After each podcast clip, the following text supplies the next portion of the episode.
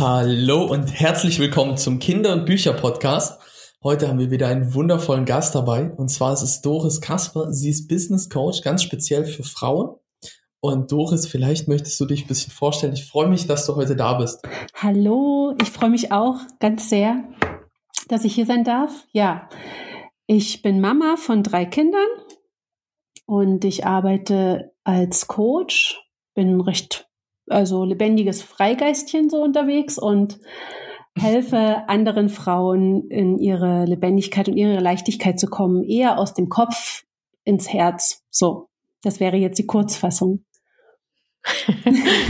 Hallo Doris, ich will auch noch mal Hallo sagen. Ich finde ja echt spannend, dass wir uns wiedergefunden haben. Ja. Wir haben zusammen die Schulbank gedrückt und wussten, hatten damals keine Ahnung, dass wir irgend, dass es irgendwann mal Podcasts gibt und dass wir sowas zusammen aufnehmen. Ja, verrückt. Das ist wirklich verrückt. Ja, voll schön. Ich freue mich hier zu sein.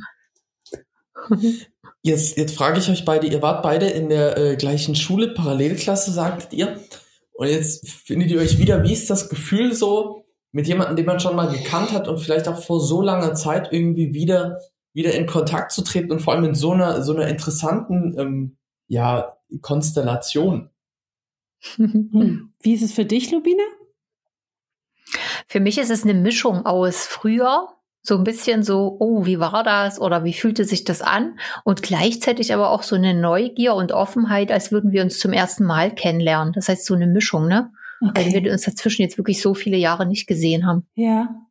Ja, also für mich ist es auch wirklich komplett so was Neues. Also ich sehe dich ganz, also mhm. ich habe gar nicht mehr so dieses äh, Gefühl von, wie war das damals so? Also ich, mhm. für mich ist das jetzt komplett wie Neuland. Also sich dich selbst mal so kennenzulernen, wie du jetzt bist, ist, glaube ich, anders, als wenn man das sich als Kind wahrnimmt. Ja, ja. Also ich glaube, wir waren jetzt nicht so eng zusammen, weil das Parallelklassen waren. Mhm. Das ist vielleicht auch gut so. Und aber dieses, den anderen als Erwachsenen, als, als volle Persönlichkeit wahrzunehmen, das finde ich ja spannend. Mhm. Weil als Kind dann nimmt man immer nur, wie soll ich denn sagen, Bruchstücke wahr, auch im, im, als Reaktion auf das, was man selber macht oder nicht macht. Damit ist man dann immer beschäftigt. Aber jetzt so, ich glaube, mit, mit 44 Jahren ist es schön, äh, selber so ein Universum um sich zu haben an Leben und an Menschen und an Kindern und so. Mhm. Und dann jemand anders zu begegnen, der das auch hat. Das heißt, es eher, wir begegnen, hier begegnen sich zwei Universen. Ja, ja, voll spannend. Gerade so ein bisschen Überschnitt hier, Synchronisität. ja. ja, ne? ja, spannend. Ich glaube, mein erster Impuls geht in Richtung Kindererziehung. Und was könnte man da Spannendes fragen? Wie, wie war die Erfahrung für dich, Doris? Du hast auch Kinder, du bist auch Mutter, habe ich verstanden. Wie war, wie war vielleicht jetzt bisher die Erfahrung für dich? Um, wie könntest du das replizieren vielleicht? Also, mein erstes Kind habe ich bekommen, da war ich, was weiß ich, 23, 24, 25, irgendwie so in der Dreh. Das müsste ich jetzt ganz genau mhm. nachrechnen. Das ist gar nicht so mein Ding. Aber was ich gemerkt habe, ist, dass das erste Kind bei mir mein Weltbild komplett auf den Kopf gestellt hat. Also okay. bis dahin habe ich wirklich gedacht oder geglaubt, dass was man mir gelehrt hat, das ist so. Also mhm. die Schule ist super, das medizinische System ist super, alles das ist super und alles das, mhm. was die anderen sagen, das habe ich zu machen und das habe ich zu glauben und das ist richtig so. Obwohl mhm. ich rückblickend ähm, festgestellt habe, dass ich als Kind viel jünger ganz viele Sachen hinterfragt habe und auch ganz viele Sachen rebellisch ähm, dagegen gesprochen habe. Aber offensichtlich es gab es in mir einen Punkt, an irgendeiner Stelle gab es in meinem Leben einen Punkt, wo ich nicht mehr selbst begonnen habe zu hinterfragen, weil ich zu oft sozusagen ähm, ja Widerspruch erfahren habe. Und hm. mein erstes Kind war wirklich so der war so ganz anders, als der auf die Welt kam. Und, und der hat mir alles, also der hat wirklich, das fing mit dem medizinischen System an. Also er hätte angeblich ähm, nicht überlebt. Und schon während der Schwangerschaft. Es mhm. hat alles nur mit Angst begonnen. Also es war immer nur die Angst. Immer mhm. wurde mit der Angst mhm. gearbeitet. Und ich habe gemerkt, dass ich in dieser Angst total drin war. Und dann hat er aber, er hat das alles super geschafft. Ne? Er hat dann, vorher sollte er wochenlang wow. zu zeitig kommen, dann kam er wochenlang zu spät. Also so. Ja, okay, okay. so, er hat mir immer wieder gezeigt, hey, schau mal hin, das ist nicht so, wie sie es dir sagen. Ich zeige dir, dass es anders mhm. geht. Und das fand ich total mega cool. Und da habe ich zum ersten Mal gemerkt, ah, er hat, ich habe ja Archäologie studiert und in diesem Moment wo er da war, bin ich das erste Mal darin, überhaupt habe ich diese Zusammenhänge gebracht in mir, ähm, dass das archäologische Wissen, wie Menschen ur ursprünglich mal ähm, mit der Natur eins waren und sich darin mhm. geheilt haben, dass wir das komplett vergessen haben. Und, mhm. und ich habe dann begonnen, das einfach anders auszuprobieren. Ja, aber ich habe den Unterschied. Ich habe es bei Matti, also der Große ist der Matti, habe ich es noch anders gemacht. Da wo der klein war, da mhm. war ich habe halt gelernt, das war halt nicht so von heute auf morgen. Ne? Ich musste halt so ein Jahr mit ihm wirklich Krankheiten durchgehen, mhm. wo ich immer wieder gemerkt habe, wie viel Medikamente wollen die jetzt noch in den reinstopfen. Und mhm. es wird nicht besser, es wird eher schlechter. Und irgendwann hat dann mal ein Mediziner mir gesagt, hey, jetzt schau doch mal hin. Der natürliche Prozess ist das Fiebern so. Lass es doch mal zu, ne? Nicht immer in mhm. diese Angst gehen. Ja. Und dort ist bei mir das erste Mal so ein Shift passiert, was dieses medizinische angeht. Ich bin jetzt nicht gegen das, gegen das medizinische System, auf gar keinen Fall. Das will ich damit gar nicht sagen. Aber so eine, hm, so genau. wirklich mal bewusst dahin zu sehen, ähm, wo handle ich aus der Angst heraus und was für eine Intention ist es und wie sehr kann ich meine eigenen Heilungskräfte mal aktivieren und das und das mhm. habe ich durch mhm. ihn, das war der erste, das war das erste Ding und das zweite war das komplette Schulsystem. Also er war ein Mensch, der war von Anfang an so, dass er sich hoch konzentrieren konnte auf eine Sache. Mhm. Und selbst wenn ringsherum alles eingebrochen ist, also ich sag mal, wenn ringsherum Weltuntergang gewesen wäre, er hat sich auf okay. seine Sache konzentriert. Er ist da nicht weggegangen davon. Wow. Und in der okay. Schule, und der hat ähm, Bücher sich angeguckt, auch wenn er noch nicht lesen konnte, aber Bücher haben ihn immer fasziniert. Mhm. Und, und in der Schule war es so, dass es hieß, er hat eine Konzentrationsschwäche. Und wow, das passt ja gar nicht. Ja, und ich dachte immer, das, das funktioniert doch nicht. Ich kenne ihn ganz anders. Mhm. Und bis man dann so versteht, was die Kinder eigentlich mitbringen, weil sie eben ausge, also wenn sie auf die Erde kommen, dann sind sie ja für die Zukunft gemacht. Mhm. Und wir ja, versuchen sie ja. in ein System reinzupressen, was von der Vergangenheit ist. Also das ganze schulische System und das ganze System, wie wir miteinander agieren noch, ist ja aus mhm. ähm, Zeiten, wo Industrialisierung so, ne, verschiedene Sachen in dem Moment vielleicht wichtig ja. waren. Einer Wissenswelt, jetzt sind wir, tauchen wir in eine Bewusstseinswelt ein und, und die Kinder, die jetzt kommen, die bringen so viel mit und wir denken, wir müssen mit denen was, mhm. was umändern, so, ja. ne? Und das. Also ich glaube, es ist nicht einfach, mit dem System zu kollidieren, aber ich glaube, es lohnt sich manchmal. Oder ich finde es wirklich mutig von dir, wenn du sagst, du hast da, du hast da einen anderen Blick drauf. Ja. Das ist ja schon mal wirklich ein großer Schritt, wo was schon, also was nicht jeder, jeder schafft, was nicht jeder kann. Das, ich glaube, schaffen könnte es jeder. Es braucht halt dieses wirklich mhm. zu erfahren, dass man manchmal mehr auf sein Herz hören muss. So dass, ja. na klar, ich, ähm, der Kleine zum Beispiel, der hatte von Anfang an das Angst vor Wasser, so, ne? Jetzt bringen die ja auch mhm. gewisse Themen sicherlich mit. Und ich habe ihn einfach immer gelassen. Und im Kindergarten gab es seit jeher, also so traditionsmäßig, ähm, oh, oh. äh, Schwimmen lernen mit, was weiß ich, fünf Jahren oder so. Ja, und, die, ja. und die Lehrer, die das machen, die sind aber ausgebildet für die Schulklassen, also für zweite Klasse, also für, mhm. ne, wo die dann im Schulunterricht schwimmen haben. Und ja, dementsprechend ja. kommunizieren sie anders und haben natürlich auch eine andere, mhm. ich sage jetzt mal so eine andere strikte, wie Kinder, wie äh, Schulkinder können, kann man anders delegieren mhm. als Kindergartenkinder. Und bei den anderen beiden Kindern mhm. habe ich das immer mitgemacht. Ne? Ich habe immer gesagt, okay, weil die anderen das so machen, weil Tradition ist, bla bla bla und habe aber mhm. immer gemerkt, dass die Folge davon war, dass die viel mehr Angst danach hatten als vorher, weil die waren mutig, das waren Mutkinder, okay. also die hatten vorher keine Angst vom Wasser, dann haben sie schwimmen gelernt, dann hatten sie aber Angst.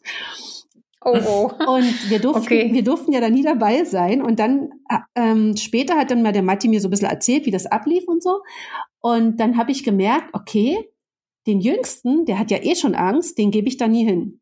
Und das braucht hm, Rückgrat, ja. ne? Also wirklich zu sagen, ja äh, ich mache das nicht, weil erstens Ja. horchen andere Eltern auf und die Mhm. ziehen dann wahrscheinlich nach, weil manche brauchen wirklich so ein, irgendwie wie so eine Art Pioniergeist, äh, der da vorgeht so. Mhm.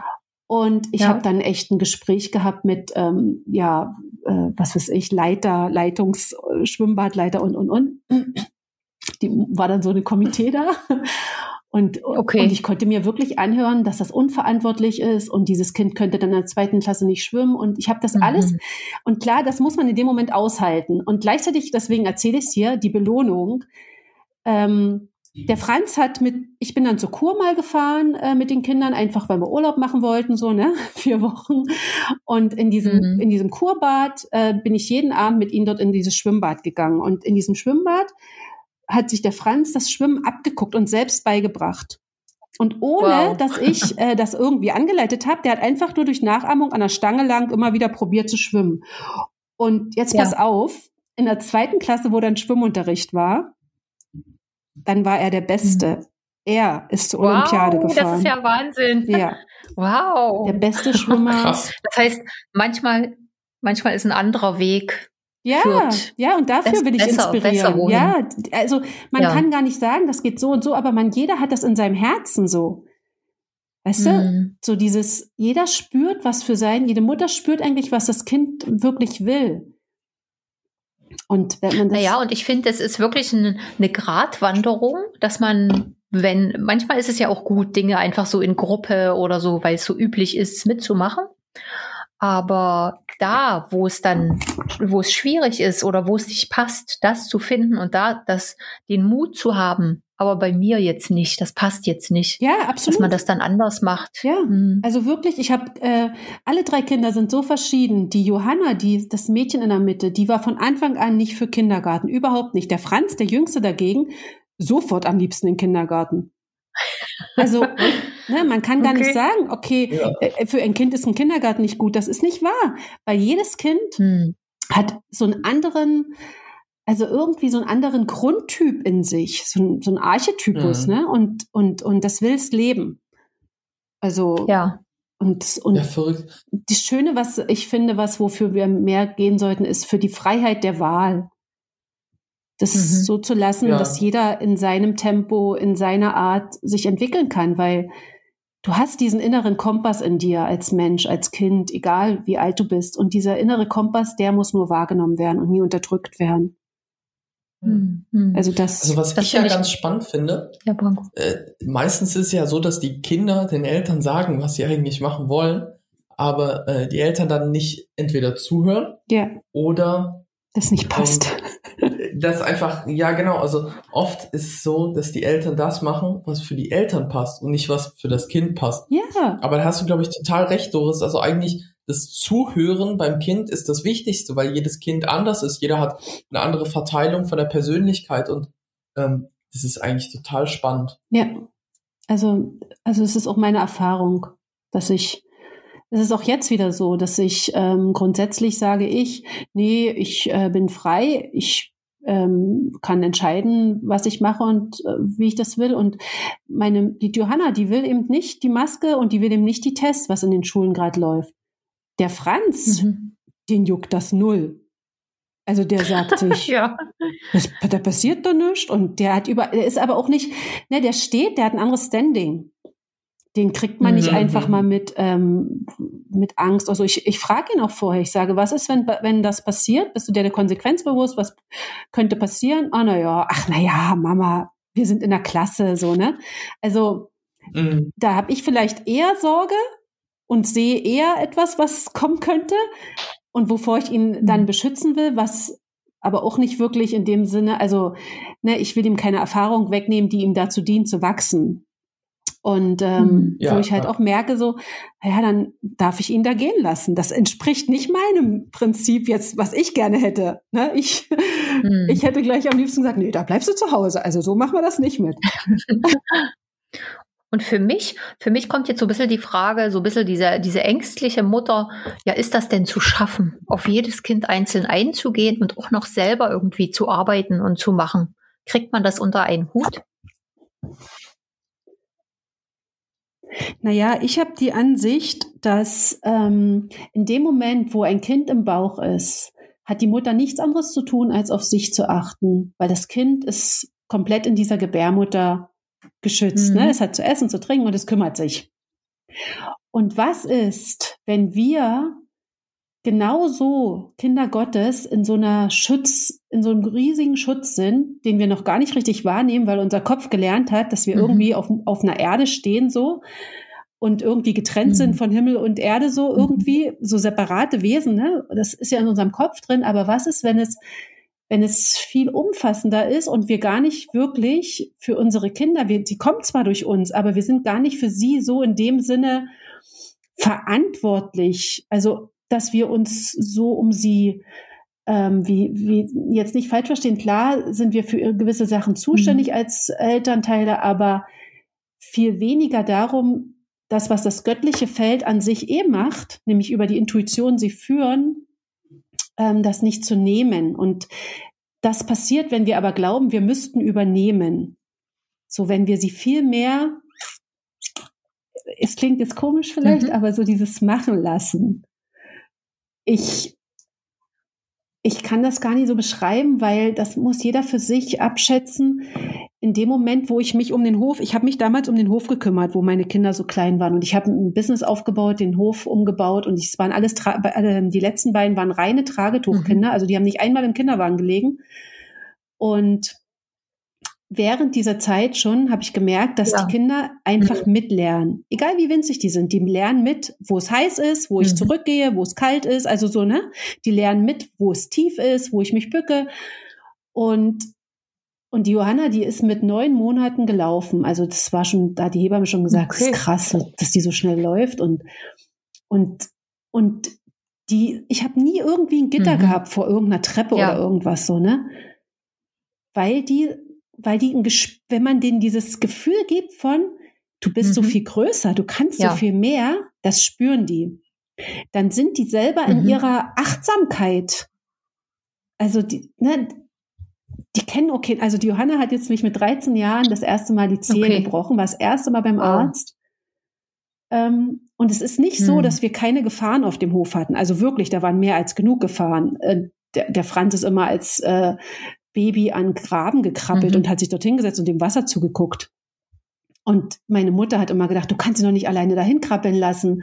Was ist denn, wenn der reinfällt? Und, ja, ja. Und genau das sind aber unsere Ängste. Mhm. Und was ist aber, wenn der beschützt Oder wenn er ist? selber auch so ein, so ein Acht, so, ne? dass also er die Verantwortung für sich auch so ein bisschen spürt in dem Rahmen, wie das geht als Kind. Ja. Ja, was ist, wenn er beschützt ist, so, ne? Wie viel mehr so dieses Gefühl mal zu kriegen, was ist, man sagt ja immer Kinder und Alkoholiker. Sind Dass man sozusagen den Schutzengel einfach mehr, mehr, ich glaube, das habe ich noch Kennst nicht gehört, aber das mit dem Schutzengel hatte ich jetzt auch mal die Tage, da dachte ich so, ja, so ein Schutzengel, das ist ja eigentlich was ganz, was früher so normal war, ne? Dieses Janjel Pistoin, sagen wir. Der Schutzengel hat einfach aufgepasst, hat wieder Glück gehabt. Ja.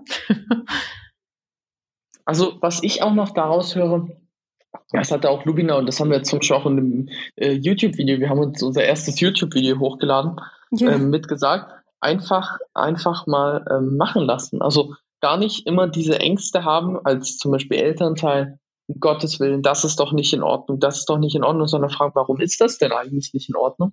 Ja. Und ein bisschen realistisch abwägen. Aber ich finde ja generell, weil, also dieses Gespräch ist ja schon wieder total bereichernd, Dadurch ja. kommt einem die Zeit so schnell vor und jetzt sind wir, jetzt sind wir bei fast 20 Minuten. Ja. Und ich würde, glaube ich, einfach mal sagen, danke dir, Doris, dass du Gerne. uns in deine Welt in der Form einmal reingelassen hast und auch mal, auch mal vor allem heute viel über, über die Erziehung und über dieses einfach mal machen und machen lassen und, und sich darauf einlassen mal erzählt hast. Also das ist wirklich genial.